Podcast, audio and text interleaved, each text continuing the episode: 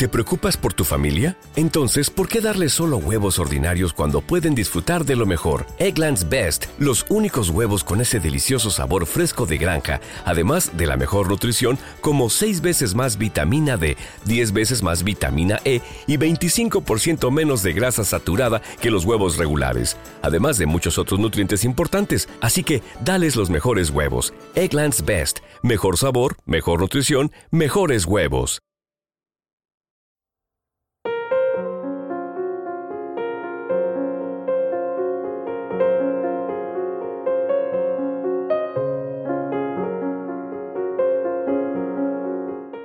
Noches y bienvenidos a un nuevo programa de Susurros Jurídicos. Ya estamos en el programa número 30. Parece que fue ayer cuando empezamos y, bueno, pues, pues parece que hemos llegado a la treintena y bueno, es la madurez.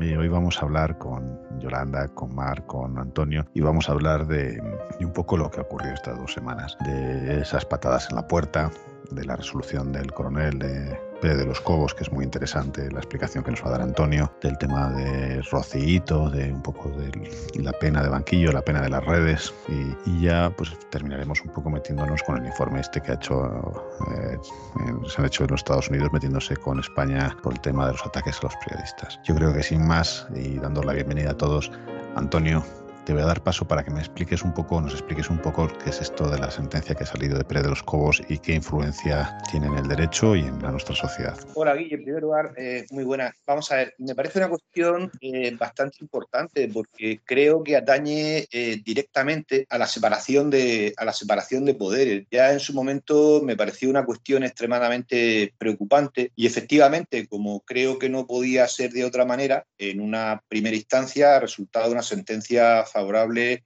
eh, al coronel de la Guardia Civil Pérez de los Cobos. Eh, vamos a hacer un, relato eh, muy breve, si, si os acordáis, eh, con motivo del 8M, la jueza de instrucción 51 de, Madrid, Carmen Rodríguez, estaba investigando entonces por prevaricación al delegado del Gobierno de Madrid, José Manuel Franco, cuestión que se archivó sin más problemas, es decir, por ahí no venía, no venía el tema. La cuestión viene porque eh, la jueza encarga eh, un informe a la, Guardia, a la Guardia Civil. Ese informe que sabéis, y para los oyentes que no lo sepan, es una cuestión que solo, solo puede dar cuenta eh, la propia Guardia Civil a la, a la, juez de instrucción que está realizando ese informe, pues se le requiere por parte del ministro eh, Marlasca. Como no puede ser de otra manera, pues en aquel momento eh, Pérez de los Cobos no, no le da el, el informe, ¿no? Y Marlasca lo cesa bajo, teóricamente, lo que viene a decir, pérdida de confianza en general. Dos días después se filtra un, documento en el que aparece, un documento interno del Ministerio, en el que aparece que el cese ha sido por no haberle dado el, e, ese, ese, informe. ¿no? Y bueno, eh, a partir de, ahí, pues eh, es cesado Pérez de los Cobos y el coronel de la Guardia Civil eh, interpone un recurso ante el contencioso administrativo de la Audiencia Nacional y le ha dado la, razón, además en términos eh, que yo creo que son especialmente, especialmente duros, más bastante interesantes, porque la resolución dice literalmente que no es cierto lo que estaba diciendo el ministro Marlaska en cuanto al motivo de, ceses. Recuerda, recuerda que la magistrada había dado instrucciones expresas porque ya podía estar sospechando algo del deber de legal de reserva que existía de ese informe y se lo recordó previamente a los, a los guardias civiles y porque además en la resolución del juzgado de lo contencioso administrativo de la Audiencia Nacional eh, viene también eh, a recordar con bastante buen criterio que el coronel Pérez de los Cobos hubiera incurrido en un ilícito penal de darle el informe al, ministro eh, lo cual, eh, bueno, pues eh, ya no solamente porque sea ministro de Interior, sino porque había, habiendo sido magistrado, pues resulta, por lo menos para mí, especialmente grave en lo que supone la exquisita separación de poderes que tiene que haber en cualquier Estado de, Derecho. El Ministerio, bueno, pues ha anunciado que va, que va a recurrir y al mismo tiempo el coronel Pérez de los Cobos, pues parece ser que va a pedir su reingreso inmediato, pero realmente, eh, bueno, en cualquier, eh, casi cualquier medio tienes, eh, tenéis colgada la resolución para lo que os interese. Es especialmente interesante y muy didáctica jurídicamente respecto a este tema Y, bueno, pues creo que es buena, es buena, no, no por ninguna cuestión ajena al mundo de lo jurídico, sino porque reafirma afortunadamente la existencia de esa separación de poderes tan estricta que debe haber en todo Estado de Derecho y creo que esta vez pues se ha cumplimentado también. Esa es, una opinión mía personal, pero bueno, es, mi opinión. A veces es difícil, yo creo, eh, decir que no a un ministro, posiblemente, ¿no? Y el que se lo haya dicho un guardia civil también dice mucho de la Guardia Civil porque yo creo que es una institución que siempre se ha mantenido al margen de, influencias políticas. No lo sé. La verdad es que la, resolución, cuando nosotros escuchamos lo que está ocurriendo a los juristas, a nosotros nos parecía una barbaridad, nos parecía una injusticia y los que sabemos un poco, porque además yo creo, Antonio, que tú has dicho, yo creo que de pasada, pero yo creo que existía un secreto de sumario y existía un deber de confidencialidad por parte del, coronel, ¿no? Sí, existían, existían dos cuestiones. No ya el secreto de sumario, que no lo recuerdo, pero sí existían dos cosas. Quiero decir, existía la propia normativa en cuanto que, que la Guardia Civil o la policía, sea cual sea, en el caso de instrucción, solo tiene que dar cuentas al juez instructor, nada más. Pero es que en este caso parece ser que como la jueza eh, se podía haber olido algo, pues parece que dio, además de porque esté normado, dio la orden expresa de que bajo ningún concepto saliera nada de ese informe. Y a pesar, y a pesar de eso, pues el ministro igualmente lo, eh, lo requirió. No sé si conocía este último dato, pero desde luego sí tenía que conocer que legalmente eh, solo tenían que dar cuentas a la juez de instrucción precisamente porque él ha sido juez y un buenísimo juez, por cierto, durante muchos años. Sí, de hecho, yo creo que fíjate, la reserva era para no hacer más público en el, tema del 8M, que había tenido mucha discusión política y se estaba utilizando como arma, o sea, que ya no era un tema de proteger la información de, lo que dijese la Guardia Civil, sino que esa información llegase a los medios y se utilizase por un partido o por otro. Es decir, no era un tema de que pudiese perjudicar el informe a, a Marlaska o a, yo entiendo que era simplemente que no tuviese una repercusión pública, más que... Claro, efectivamente, Guille, porque de hecho, de hecho después la jueza, quiere decir, no encuentra nada, como parece bastante razonable, que no hubiera nada, ¿no? Y directamente pues archiva y ya está. Efectivamente, era simplemente el, el porque, porque esa norma es general y además porque en este caso yo entiendo como tú que había un riesgo de que se politizara en medio y en redes y en un montón de sitios y se trató de proteger, lo cual me parece muy, muy acertado. Ya hilando, vamos a hilar a Marlaska, que, que yo le tenía mucha admiración, porque la verdad es que como, como juez a, mí me, ha resultado siempre una persona admirable en los procedimientos que llevo, eh, hasta cierto punto, ¿no? Hasta, hasta algún momento, pero Mm, ha tenido hoy también una serie de comentarios sobre el patadón este o el eh, en las puertas y la apertura y las, eh, las entradas legales o ilegales en sitios o en casas donde haciendo, se están haciendo fiestas. No sé, Yolanda, si quieres comentar un poco el tema.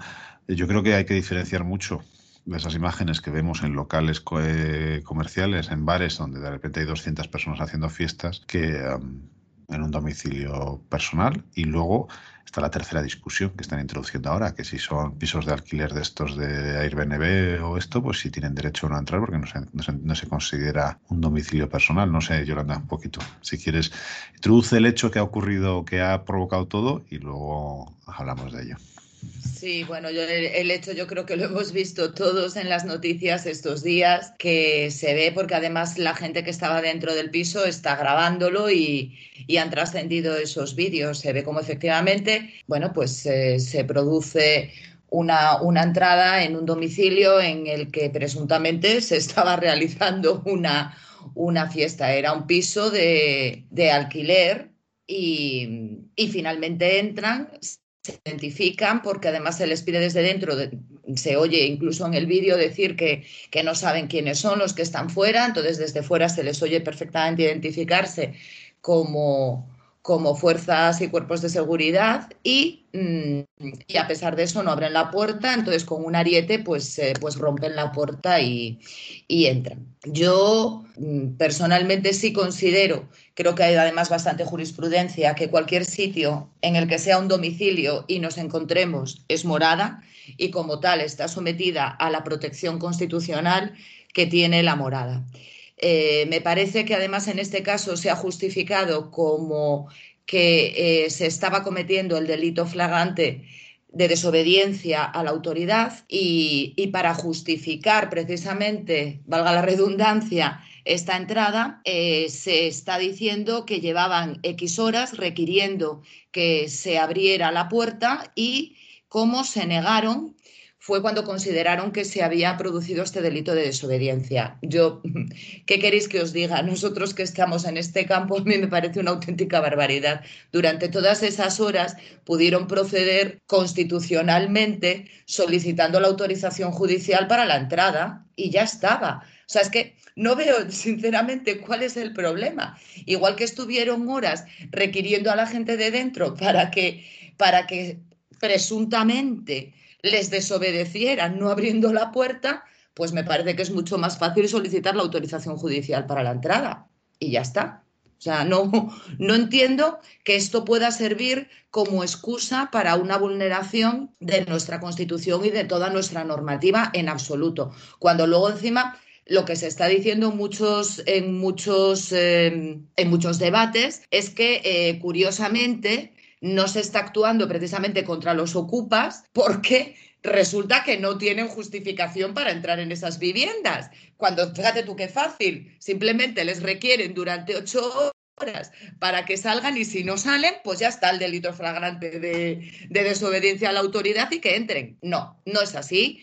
Y, personalmente eh, estoy totalmente a favor de que se pidan autorizaciones judiciales. Nos gustará más o menos, y todos estamos cansados después de un año de pandemia de que efectivamente haya irresponsables que puedan estar haciendo estas cosas. Pero si entramos a distinguir cuándo sí y cuándo no, lo fácil es irnos a la Constitución y a nuestras leyes. ¿Cuándo? Cuando hay autorización judicial. Punto. Claro, aquí el, trámite MAR es qué agilidad tiene un juez para dictar una orden judicial de entrada, que tendría que ser muy ágil. Y segundo, la puñetera doble moral de España, es decir, los ocupas no se pueden tocar, pero resulta que alguien organiza una fiesta en su casa y entran con un este, pero resulta que tenemos un delito de drogas que hay que probar que están traficando con drogas dentro y es mucho más difícil de probar que, una fiesta. Entonces, los que vemos asuntos de estos todos los días, dices, joroba, eh, tráfico de drogas cuesta un montón, eh, probar que están ahí, hay que entrar y resulta una fiesta, ¿por qué? Porque tienen la música alta, pues prepararos, porque a partir de ahora el que tenga la música alta eh, pueden entrar eh, en tu casa sin autorización. Yo creo que es muy peligroso, ¿no, Mar? ¿Tú qué opinas del tema? Buenas, buenas tardes, buenos días o, buenas. Eh, yo, yo, aquí distingo el plano mío de jurista como del plano de persona, como hablábamos antes con Antonio. Como jurista yo muestro mi absoluto rechazo a esta forma. Un policía, la policía está para protegernos y debe seguir siempre los cauces legales. Las autorizaciones dentro de registros se dan con total agilidad. El problema es que no se está cometiendo ningún delito dentro, se está cometiendo una infracción administrativa, con lo cual probablemente si se pide una entrada de orden y registro se iba a denegar. Con los ocupa, entiendo que no, no, la comparación no es válida, porque con los ocupa no se sabe realmente si hay o no hay un delito hasta que eso no queda demostrado, que para eso está toda la fase de instrucción y luego todo el acervo probatorio de la fase de juicio oral. Y solo entonces son ocupa, cuando ya son acusados de ello. Lo que se ha hecho es una auténtica barbaridad. Ni está justificado el delito de desobediencia, puesto que en todo caso sería provocado por ello, ¿no? Después de tanto tiempo pidiéndote que, accedas a la o sea que, te identifiques y qué tal, que no lo hayas hecho, se provoca, eso se produce, perdón, no que se provoque, se produce el delito de, desacato de desobediencia y, el otro delito que supuestamente da pie a esta intervención sería el del fragante delito, pero es que no hay tal delito, insistimos, son infracciones administrativas lo cometidas dentro. Vale, eso como jurista. Como ciudadana digo que es inconcebible que en el momento en el que estamos no haya un mecanismo para poder evitar esa, ese tipo de fiestas. Porque todos sabemos que se producen. Y ya uno, y lo insisto, lo digo como ciudadana y no como jurista, que me parece de un cuanto menos mal gusto publicar en redes sociales, y de estas estamos viendo ya muchas, eh, eh, todo tipo de actuaciones enfrentándose a las fuerzas de cuerpo de seguridad del Estado. No estamos en barcos distintos y ellos están para ayudarnos. Tampoco hubiera pasado nada porque los que estaban dentro del piso se identificaran, ¿eh? y oye, mira, te la has jugado, te la has jugado, has hecho lo que no debías de hacer, pues te llevas tu multa y ya está. Y no que se líe la que se ha liado. Ya digo, esa es mi opinión como, como ciudadana. Como jurista entiendo que no se puede y no se debe. Willy, creo que eran dos cosas, ¿no? Una era la de la autorización judicial y la otra la de los ocupas. Creo que he contestado Creo que contestaba los dos. te, voy a, hacer una, una, tercera. ¿Qué manía existe ahora de publicar en directo eh, lo que estás haciendo Eso. y el riesgo que conlleva, tú que eres penalista, para que lo utilicen en tu contra? La gente se cree que eso les favorece. efectivamente. Esto es como la última palabra. Claro. Madre mía, lo que he publicado. Madre mía, que se está viendo lo que estoy haciendo. Madre mía, que te la has liado tú solo. O sea, cuidadito con eso. Cuidadito con eso. No es ninguna gracia, ¿eh? Oponerse a la fuerza del cuerpo de seguridad del Estado. Porque estamos muy mal informados y puedes tener razón, pero también puedes no tenerla. O sea que eh, mm, ante eso, bueno, como siempre, mucha precaución con lo que se publica. Las redes son muy buenas, como decimos nosotros siempre, y yo creo que nuestra máxima, siempre y cuando puedas controlarla y saber cuál es la información que estás vertiendo a ella. De todas formas, Mar, dices, dices que ya llevamos un año de pandemia y no se ha regulado precisamente esta posibilidad de acceso. ¿Cuántos años llevamos? con el tema de los ocupas y no se ha regulado tampoco. No, pero es que insisto, no es lo mismo, porque el ocupa no es, lo un delito que se da o no se da, pero hay que demostrarlo. Eh, pues lo mismo que, esto. no, no, que haya 20 personas en un piso o que haya más de cuatro con música eh, mm, a, meros efectos, o sea, eh, apariencia externa ya se da. De infracción administrativa, no de delito. Bueno, claro, claro. Es que estamos, yo, es que estamos hablando de que cambie esa regulación. O sea, eh, un poco repitiéndonos al, programa que, que, hicimos con el de contra el delito de la salud pública, que yo creo que volveríamos, deberíamos de volver a traer todo lo que dijimos sobre ello. Señores, que pega el COVID tiene muy mala leche, pero que no es un delito contra la salud pública porque es que no está penalizado. Pero ahora vamos a, la causa de la entrada. Dicen que es desobediencia. El no contestar a la policía es desobediencia, es decir, eh, con una puerta de por medio, yo entiendo que no. ¿Por qué? Porque. dentro de un domicilio, claro, efectivamente. Puedo estar sordo o puedo no, escuchar lo que me dicen. Otra cosa es que lo estés grabando desde dentro. Claro, claro. Y estés escuchando y digas que no contestas. Y chulo. Diga que no contestas y chulo. Cuidado. Pero realmente, que, eh, con esa barrera física, ¿tienes la obligación de contestar? Yo entiendo que no, que estás dentro de tu ámbito privado. Otra cosa es lo que luego se demostrara, cuidado, pero en ese momento tú estás dentro de tu ámbito privado y no, no tienes el por qué, no hay, ninguna razón que lo justifique. Mira, en la serie El abogado, que es una serie buenísima que yo os he hablado una vez, hay un, hay un juicio donde mm, la policía eh, le abre el coche, ¿no? Con una autorización. Pero no tenía autorización para abrir el maletero, ¿vale? Y le abren el coche con la autorización, esto es la ley americana también, ¿eh? Porque entendían que había drogas. Y cuando abren el maletero se encuentran un muerto. Creo que era así la historia, ¿no? Al señor le absuelven porque la entrada, la apertura era ilegal del maletero al entender que no Claro, la teoría del árbol envenenado. Claro. Entonces e, es curioso eh, cómo aquí han abierto la puerta, o sea, todo se va a, si les llevan a juicio, realmente no puede haber desobediencia y si les han puesto una sanción administrativa tendría que ser nula porque está dentro de la morada. Pero bueno, bueno, la sanción dudo yo que sea nula, ¿eh? Si está... La, sanción, o sea, la, infracción administrativa sí se estaba cometiendo. Sí, pero cuando y se la han puesto... ahí la teoría del árbol envenenado... Ah. Si se la han puesto dentro de la casa... Ah. Eh, yo no sé, Yolanda, si lo has dicho fuera de micrófono. Si hubiesen esperado en la puerta que saliesen y si la hubiesen puesto al salir... totalmente. claro, que... claro que era lo que estábamos hablando. Vamos a ver, en la mayor parte de, ocasiones, porque evidentemente esto no es nuevo y está pasando todos los días en, en otros sitios, eh, lo que hacen es que se ubican en, el exterior y esperan a que salgan. Y entonces, bueno, pues evidentemente cuando salen se les van haciendo las notificaciones de las infracciones administrativas correspondientes y ya está. Te metías con que la ley de ocupas habían tardado un, año, vamos, unos años y todavía no había nada claro, ¿no? Hoy ha salido, o ayer salió la ley de las mascarillas, que es que me estaba riendo, digo, salen, tarda un año y ya estaban rectificándola porque decían que, que, claro, que en el mar, claro, una de las cosas que decían, que si vas a la montaña tú solo, porque tienes que estar llevando mascarillas. Una esa, yo al final somos más puristas que esto, porque alguien que esté en la montaña no va a venir un guardia civil para ponerle una multa por, por estar andando por la montaña que nosotros sepamos. a ver, yo de verdad, es que a mí me parece, yo sabéis que me encanta salir a la montaña y darme mis paseos por ahí. Yo las salidas que estoy haciendo estos días, como además evidentemente sé que, bueno, pues desde el fin de semana pasado pues hay más gente en todos los sitios que está haciendo este con motivo de las vacaciones y demás. Bueno, pues ya escojo sitios a los que practican. Bueno, la última que hice hace cuatro o cinco días no nos cruzamos absolutamente con ninguna persona. No nos cruzamos, no me crucé con ninguna persona. Entonces, en una montaña, lejos de centro de ciudad, lejos de cualquier núcleo habitado. A ver, por favor, yo no me parece. No me parece en absoluto. Lo que pasa es que es lo que estás diciendo, Willy. O sea, que al final somos más puristas que ni se sabe. Yo no se me ocurre salir de mi casa en el centro de la ciudad y no llevar la mascarilla puesta. Pues por supuesto que la llevo puesta.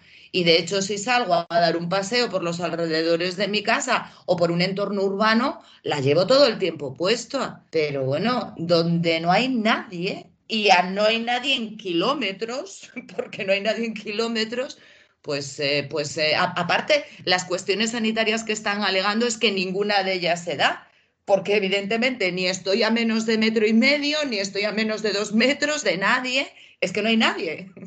Entonces, pues, pues me parece un absurdo, sinceramente. No sé, eh, Antonio, no sé si te habrá pasado. Yo este año, por dos veces que me he liado con el teléfono y he salido hablando, he salido sin mascarilla y, y, notas que de repente la gente te mira con cara de asesino dices, ¿qué, ¿qué, está pasando? Y dices, ahí va la mascarilla, ¿no?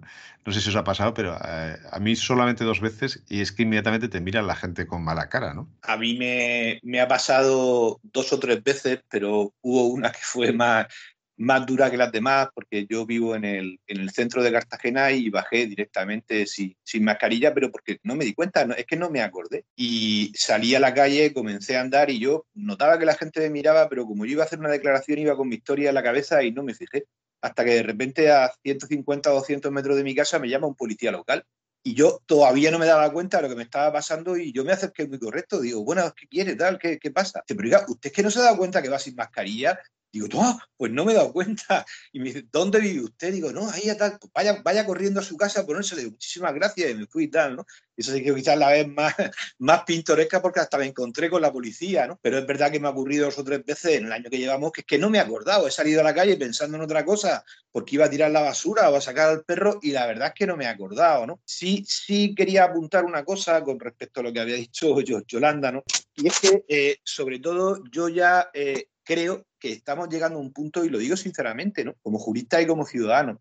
Como jurista todos sabemos que no hay nada peor que la inseguridad jurídica. Y, es que eh, estamos hablando de normas administrativas, de normas de salud, pero es que yo creo que realmente ya nadie sabe o entiende lo que tiene que hacer, ¿eh? Y lo digo realmente en serio, es que es muy complicado. Es muy, muy complicado saberlo. O sea, es que una mañana te despiertas y puedes tomar el sol con mascarilla. Dos días después tienes que tomarlo obligatoriamente. Tres días después tienes que estar un metro y medio. Cuatro días después es totalmente imposible. O sea, nosotros como juristas sabemos la dificultad que tiene eh, con la voracidad legislativa que van teniendo todos los últimos gobiernos, pero claro, es que esto supera cualquier cosa, es imposible seguirlo. ¿Te acuerdas, Antonio, cuando Lobato empezó a explicar la Fórmula 1? Sabíamos todos de ruedas, del daño de las ruedas, de la gasolina, del tipo de gasolina. Si hará... Mar, nos preguntan, todo el mundo sabe de reales decretos, de la normativa de Castilla y León, de la de Madrid, es, impresionante, pero, pero no sé qué me querías comentar, Mar, que, que has levantado la mano. Sí, yo quería comentar respecto al tema de la, de mascarilla, que es cierto que, te sientes que desnuda, o sea, yo, pero de verdad, ¿eh? O sea, yo, yo cuando me he ido a la calle sin mascarilla o me he quitado la calle o, en el jugado o en cualquier sitio público, oye, es que parece que estás haciendo algo malo, de verdad. Yo el otro día iba por Sevilla, iba andando por el centro, me quité la foto para hacerme una mascarilla, pasó una señora, me miró y os prometo que me sentí fatal. Dije, Joder, soy una asesina. Le estaré contagiando a alguien. De verdad, eh, es, una sensación de desnudez. Además, creo que, hice ya un tuit que ponía foto con mascarilla, sin mascarilla. Me, he desnudado para vosotros porque me parece que, este es el próximo desnudo. O sea, tiene ya su aquel y todo, ¿eh? Quítate la mascarilla, vaya. Y, y además, bueno, quería decir con respecto al mar que me parece una. Mm, Yolanda habla de la montaña, claro, yo hablo de mi de mi descanso, que es el, mar, pero es que al mar hay que olerlo, o sea, ya por salud, el yodo tiene que entrar, lo que no sale no entra, si me filtra, me entra para afuera y me filtra para adentro. Entonces, a mí me están quitando salud. Por favor, eso es un delito contra la salud pública. Eso era la broma. Yo creo que, nos hemos reído porque has dicho me he quitado la, eh, me he quitado la foto para ponerme la mascarilla. Ah, ¿sí? O algo así, le has dicho al revés, pero ha quedado muy gracioso, ya lo escucharás. pero está, bueno, pues riendo. El pero eso no lo vamos a cortar, lo siento. Eso bueno, vale, no pasa nada. Me quité la mascarilla para hacerme la foto.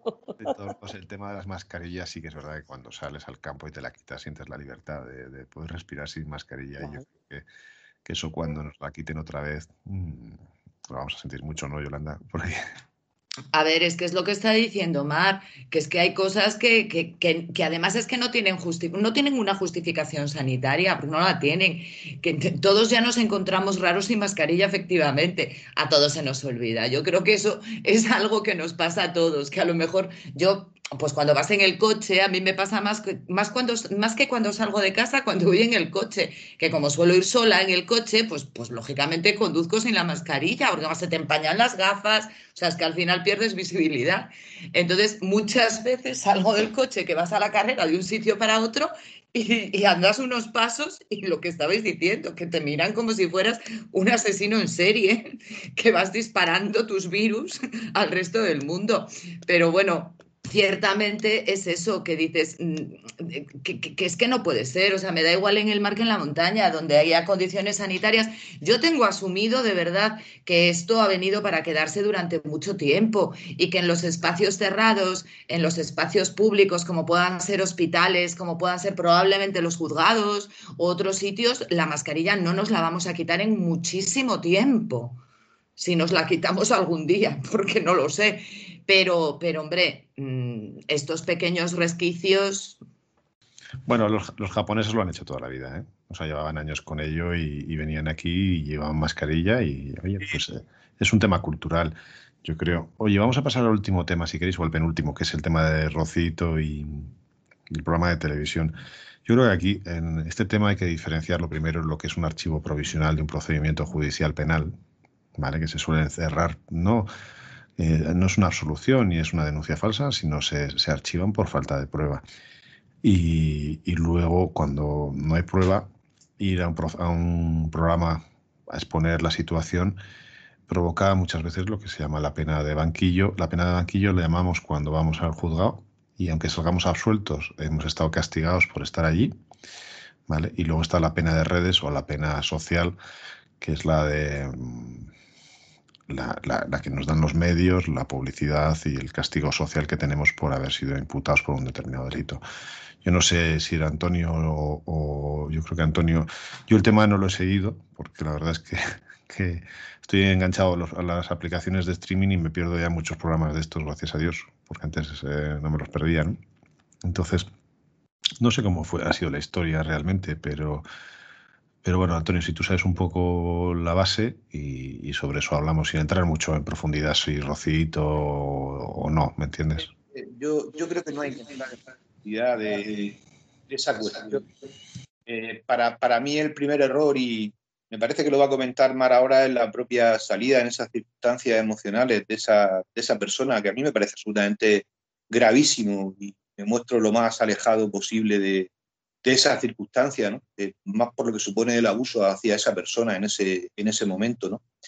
Pero también me preocupa mucho, y lo hemos comentado muchas veces en este programa, también por lo que supone la, media, la pena de medio, la pena de, banquillo, la, pena de redes. ¿no? Quiero decir, eh, este señor, que vuelvo a repetir lo mismo, no, no, no voy a entrar, ¿no? es decir, en primera instancia, el juzgado de violencia de género, eh, bueno, archiva el procedimiento porque entiende que no hay pruebas de cargo suficientes para enervar el principio de presunción de, inocencia, ¿no? Cuestión que ocurre igualmente en la audiencia provincial. Bueno, pues hay informes de psicólogos particulares, interviene el forense y al final, en base a todo, pues a la conclusión de que no hay pruebas y se, se archivan.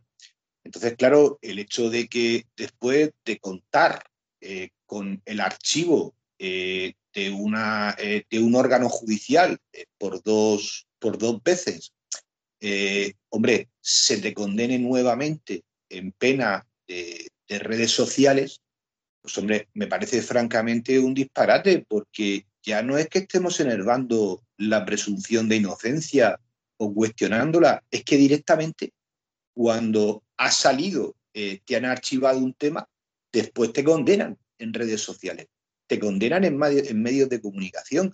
Y no hay que olvidar una cosa, vuelvo a repetir lo que, que no entro porque desconozco y tampoco me interesa mucho, sinceramente, pero a este señor lo han echado mm, como colaborador del programa donde ella actúa, es decir, ha sufrido de alguna forma otra pena más a lo que estaba a lo que estaba haciendo y después de tener un archivo provisional del procedimiento.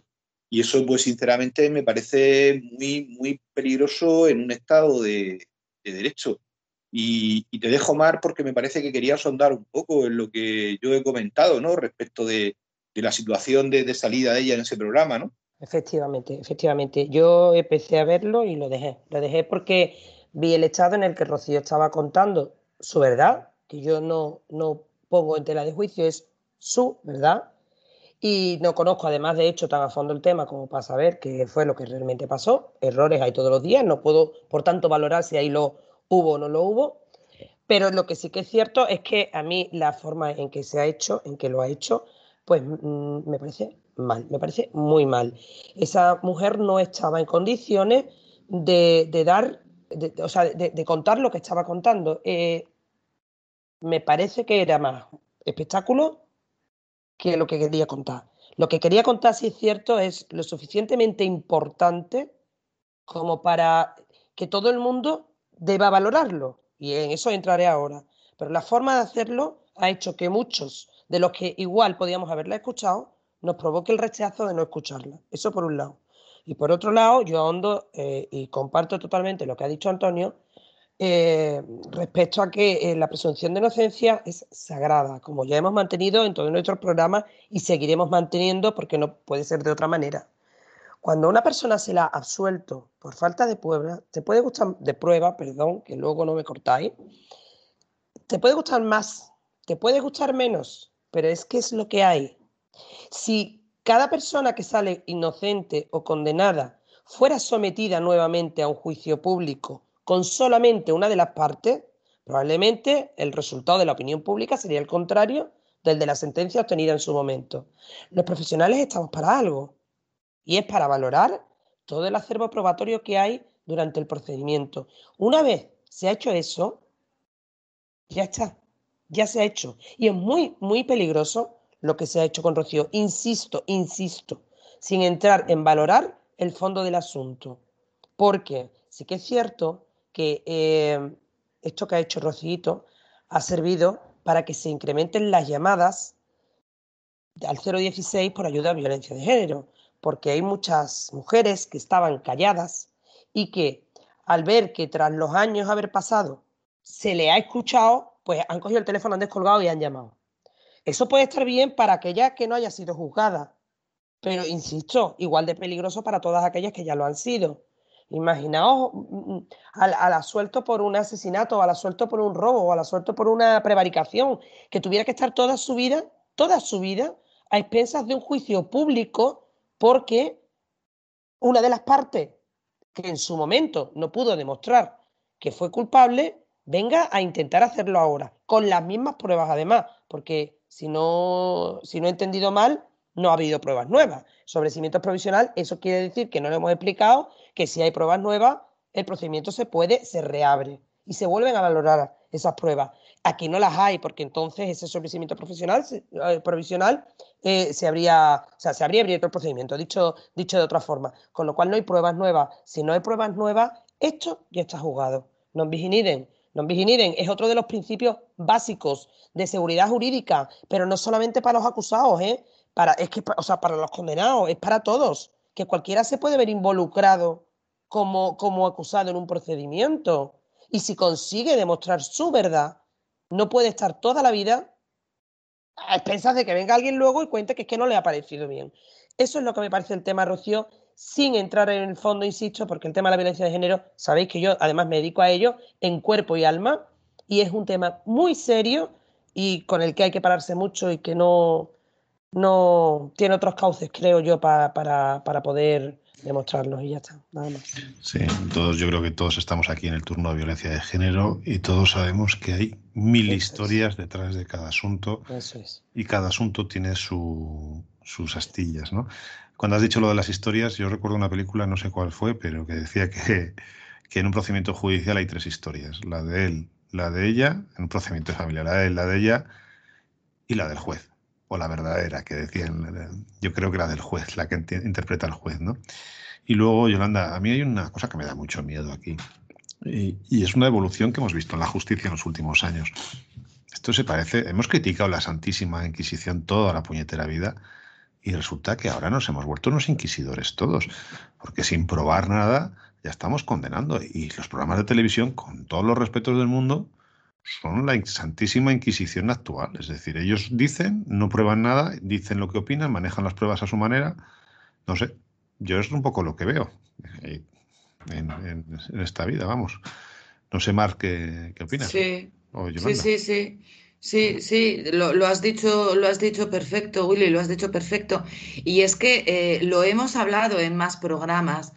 Yo creo que hace falta mm, no una asignatura durante todo un curso, pero sí que se diera formación sobre, sobre lo que es el mundo jurídico, sobre lo que es el mundo legal, sobre lo que son estas cosas. Porque efectivamente es distinto lo que están comentando tanto Antonio como Mar, que es distinto un sobreseimiento provisional a una sentencia absolutoria. Y, y es diferente cuando ya todo esto se acabó y de repente volvemos una y otra vez, una y otra vez, una y otra vez. Y, y, y, no, tiene, no tiene sentido. ¿Qué, sucede? Que en este caso, pues evidentemente estamos hablando de, de, dos personas famosas y conocidas, pero ¿cuántas mujeres hay? Y nosotros, como tú bien has dicho, que llevamos turno de violencia de género, que te encuentras que sin entrar a juzgar si si su verdad es la verdad, pero hay un sobreseimiento por falta de pruebas y te vas con ese sobreseimiento y te vas con ese sobreseimiento sin más. Entonces, que, que, estén machacando una y otra vez, una y otra vez, pero luego encima lo que me molesta especialmente es eh, la carnaza de, de, todo, de, todo este, de todo este circo mediático que hay alrededor, porque efectivamente la violencia de género me parece un tema muy serio, muy serio, igual que cualquier otro jurídico. O sea, mm, si, si, dejas de, de, lado lo que es la violencia de género y te pones a hablar de cualquier otro tema en el que cualquier familiar tuyo pueda haber sido acusado de un delito y luego absuelto, pues, pues, pues como decía Mar, nos encontramos con la injusticia total. ¿Qué sucede? Que no son personajes mediáticos, no son personajes conocidos y no se va a contar su historia porque no interesa, no vende como puede vender este programa en un momento determinado. Pero mm, aquí ahora nos estamos convirtiendo en juez y parte todos los ciudadanos de este país, que es un poco lo que veníamos también comentando desde el principio con el tema de las infracciones administrativas, que es que ahora tienes gente en los balcones insultando a la gente que va por la calle, que se te puede haber olvidado efectivamente la mascarilla en un momento puntual o que a lo mejor tienes un problema de salud y estás eximido de llevar esa mascarilla. Entonces es que nos estamos convirtiendo todos un poquito en, no sé, ¿en qué? No sé en qué, pero no me gusta. Sí, hablando de los archivos, eh, que puede parecer que un archivo provisional es un fracaso, ¿no? Eh, yo muchísimas veces considero que es un gran éxito. Es un gran éxito por dos o tres cosas. Una, porque la mujer ha denunciado. Ya están ahí. Segundo, porque eso marca en la mayoría de los casos un antes y un después en la situación de la relación. Él ha sido detenido en el 99% de los casos y ha pasado una noche en el calabozo y a partir de ahí deciden romper esa relación o poner freno a determinadas actuaciones. No digo que en el, digo en el 99% de los casos, pero en un porcentaje muy alto, ¿no? Sí que es verdad que puede terminar pero la mayoría de, los, de las víctimas de violencia son las que no denuncian. Y si escuchamos las noticias, eh, eh, yo sí que me, cuando las escucho siempre mm, me fijo en eso, es, ha sido asesinada una persona en tal sitio, no había ninguna denuncia. Y eso es lo que es grave. Es decir, todas esas mujeres son mujeres que no han tenido la opción. Por eso yo no sabía el dato, Mar, Pero me parece un dato muy interesante. O sea, que yo no pensaba que la entrevista a Rocito hubiese dado algo positivo, pero sí ha provocado que muchas personas llamen al 016 para informarse y para gestionar. Pues igual algo eh, positivo hemos sacado de esa, de esa entrevista. No sé, Antonio, y luego eh, te doy la palabra Mar, porque si te parece, ¿vale? Antonio, no se te oye, no se te oye.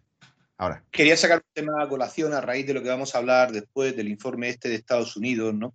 que te sirve incluso para, enlazarlo, ¿no? Porque, porque no hay que olvidar que, en este caso que existe un sobrecimiento eh, provisional por parte de un juzgado de violencia de género y posteriormente después también por una audiencia eh, provincial. Es decir, se cuenta con dos resoluciones judiciales, ¿no?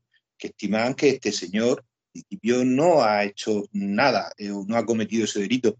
Claro, entonces ya me parece absolutamente deleznable la aparición de la ministra eh, de Igualdad, y me da igual que sea la ministra de Igualdad que el ministro de Asuntos Exteriores, que el ministro de Economía, quiero decir, es eh, la manía o la puñetera manía que tienen eh, muchísimos políticos de intervenir en temas judiciales, lo cual me parece algo absolutamente muy peligroso. Es decir, si un señor cuenta con dos resoluciones judiciales, de alguna manera le están exonerando de haber realizado eso. Usted, si es una ministra de un país o un ministro, si es que me da igual, un cargo político, usted no puede salir a decir que la cree delante de millones de personas, porque, oiga, usted no es quien para decir eso. Quien tenía que decir eso porque le corresponde constitucionalmente es el Poder Judicial, y yo lo he dicho. Tanto usted no tiene que meterse ahí. Y como sea una línea de continuidad me da igual de un partido político o de otro, que parece un poquito la línea de los dos últimamente, de empezar con estas cuestiones, pues muy peligroso igualmente me resulta. Antonio, ¿a cuántos clientes has creído tú que luego te has dado cuenta que no los tenías que haber creído? Nos ha pasado a todos, yo creo. Es decir, el, eh, el decir yo te creo es muy arriesgado en, procedimientos penales. Y ya no hablo de violencia de género, ¿eh? hablo de procedimientos penales, hablo de procedimientos civiles, hereditarios. Em, hay veces que nos engañan a todos. Y no estoy hablando de este asunto en concreto. Es muy arriesgado generalizar en, yo creo, una situación cuando puede que no sea real. ¿Y después qué haces? ¿No? Pero es que, pero es que además yo creo que lo, es eso que hace ella, eh, la ministra en este caso, lo aleja un poco de la filosofía real que existe bajo el yo sí te creo. Creo que son dos cuestiones eh, absolutamente distintas y sobre todo cuando existen resoluciones judiciales por el medio. Eh, un político no puede salir eh, a discutirla o a negar su certeza o a decir que no vale. Es que si no, cerramos la cortina del Estado de Derecho y bueno, pues ya nos convertimos en otra cosa directamente y, ya está. Eso es lo que yo creo respecto a eso. Porque yo creo que el, el movimiento MeToo Vale, yo sí te creo, sale para ayudar a denunciar, es decir, a gente que no tiene, mujeres que no tenían esa fuerza, creo que es un poco, no sé, Mar, dices que... Eh, eh, a ver, a ver, es que yo, entiendo que... No, no lo conozco bien. Ah, no, no, no, no solo por el movimiento MeToo. Yo sí te creo, yo, yo creo que aquí hay que hacer una pequeña diferencia. Yo, yo puedo creerte, yo puedo creerte que puedo creer que se ha cometido una injusticia contigo. Y eso no implica que yo, desde luego no una ministra de igualdad, ¿eh? cuidado. Hablo, hablo de, forma particular. Yo puedo decir, yo sí te creo, Rocío, pero hija mía, este hombre tiene una resolución y es lo que hay, ¿vale? Porque aunque yo te crea, tú no lo has podido demostrar y eso es el Estado de Derecho. Entonces, el yo sí te creo no tiene el por qué ser peligroso cuando se separa de lo que es la resolución o actividad judicial. Y por supuesto no dicho por una ministra de igualdad, o sea, ni de igualdad ni de nada. No porque no es, no es su papel. Eso es, me estoy montando en un carro que no me debería de montar por mi posición, pero bueno, como hay libertad de expresión y eso sería otra discusión, si ella la tiene o no la tiene, pues me, da igual. Desde luego, em, el yo sí te creo es compatible, y eso sí quiero remarcarlo, es perfectamente compatible con respetar la resolución judicial. Yo tengo muchas víctimas que han tenido un sobrecimiento provisional por falta de pruebas y yo sí las he creído, yo sí las he creído. Bueno, las he creído, eso es el segundo paso que va a dar, las he creído. Yo intento no creer a ningún cliente, ¿eh? tengo la suerte de ser abogada, no juez, que para mí es una de las profesiones con más responsabilidad del mundo. Yo, como soy abogada, no, no tengo que creer a nadie. A mí me cuentan, valoro y actúo. Se acabó. soy un cirujano del derecho, aplico soluciones. Si entro en el yo te creo o no te creo, pues mm, más de una vez nos volveríamos locos, creo, ¿no? Mm. ¿Qué pensáis? O sea, eso es así. Pero desde luego sí es compatible, como he dicho, el yo te creo porque sé que esto ha pasado, pero hija mía, no hay manera de demostrarlo. Y como estamos en un Estado de Derecho, esto es lo que hay. Y si lo que hubiese o hubiera habido fue un error judicial, pues sigue también los trámites legales oportunos que los tenemos. Si no lo hace es porque no lo hay. Y si no lo hay, no puedes someter a un, a un juicio público, insisto en lo de antes, a un, a un asuelto, bajo ningún concepto. Marcia, aquí ya enlazamos Yolanda con el, informe este del Departamento de Estado de los Estados Unidos de Derechos Humanos, que ha hecho un informe anual diciendo que, que el Estado español ataca verbalmente a los periodistas, creo que es básicamente un poco lo que decía, y que ataca, agita la sociedad y que, y que vamos, que, que, que se vulnera un poco la libertad de los periodistas, ¿no? Intentando coaccionarles e intimidarles. Sí que es verdad que sorprende que los americanos se metan con los españoles, sobre todo mm, viniendo de donde vienen, con todos mis respetos eh, al tema Trump, ¿no? Esto, eh, yo esta mañana escuchaba que era un tema que estaba supervisado por Biden, o sea que no es un informe, es un informe de Estado, que yo que hacer una valoración de todos los estados. Sale, sale el español por un lado, pero me resulta curioso, hombre, significativo pero es curioso, sí que es verdad que nosotros igual nos tienen que venir de fuera para decir lo que está ocurriendo dentro y nos sentamos ofendidos, pero pensemos si es verdad o no es verdad. Pero un poco en base a lo que acabamos de decir, igual algo de razón tienen o no, no lo sé. Yolanda. A ver, yo por cerrar el círculo es que creo que realmente todo este programa estamos hablando de la separación de poderes, porque al final el, tema de, de, lo que ha comentado María Antonio, de unas declaraciones de una ministra, volvemos al, a Pérez de los Cobos. O sea, estamos hablando de separación de poderes todo el tiempo. Y es que, o sea, mm, zapatero a tus zapatos, quiero decir, si estás donde estás, respeta la legalidad, porque es que además entiendo que tienes una función didáctica también respecto de la ciudadanía. De, demostrar lo que es la separación. Si hay una resolución judicial, respétala. En cuanto al informe de, de Estados Unidos este, bueno, pues eh, no sé, eh, todos hemos visto también en imágenes las arengas de, Trump, ¿no? Sobre, todo la última cuando se incitó al asalto al, Capitolio y, demás, demás. Efectivamente, mm, sí es cierto, y, volvemos otra vez con el tema de la separación de poderes, que es que eh, un cargo político no puede dedicarse a arengar a las masas para llevar a una revuelta o para llevar a cualquier otra cosa. O para crear en un momento determinado. O sea, tienen que ser súper prudentes, o sea, pero muchísimo más prudentes que un ciudadano cualquiera de la calle.